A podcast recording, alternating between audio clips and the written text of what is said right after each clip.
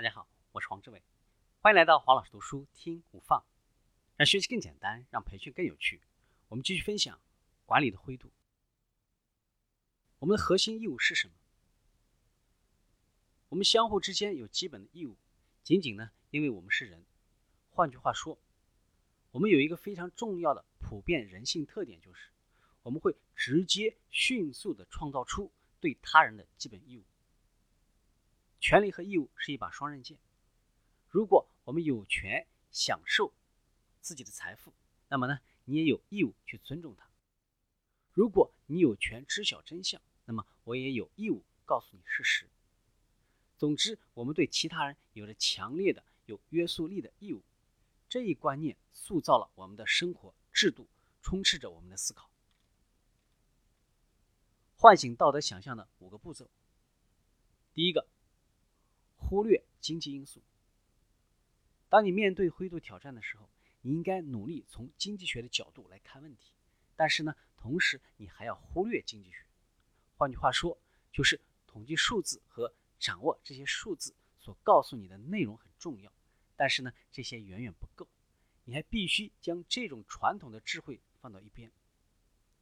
利润最大化的基本原理属于基本的实用主义，它为竞争市场中。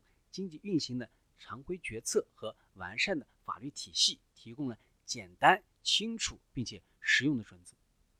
在这些情况下，从长期利润和回报的角度思考是合理分配社会资源的重要方式。在竞争的市场当中，高利润对公司的生存和成功起着至关重要的作用。但是呢，赚得高回报这一责任，并没有凌驾于或者取代你作为人的基本义务。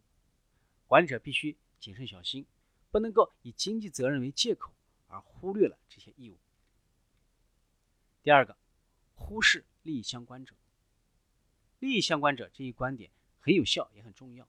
它对于追求利润的狭隘观点是一种强力的解药。它告诉管理者要谨慎、负责，并且有策略的处理好他所做的事情当中涉及的所有利益相关的团体。但是，利益相关者分析有两个严重的问题，一个是它宽泛了，第二个是由于太过宽泛，所以呢，它制造出了严重的诱导倾向。你容易关注那些更大的、确定的、熟悉的团体，尤其是如果这些团体当中具有政治或者经济影响力。第三个，唤醒你的道德想象。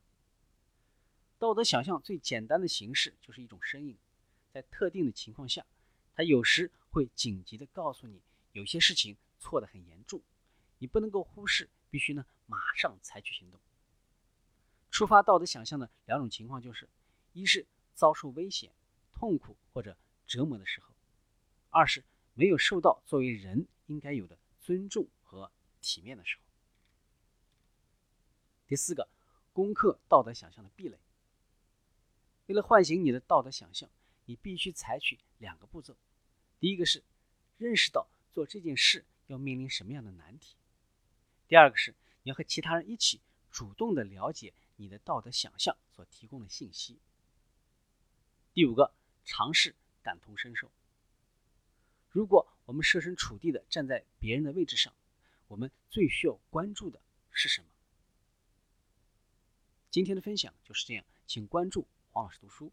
每周您都将收到我们推送的黄老师读书的字版本，只需五分钟，学习很简单。我们下期见。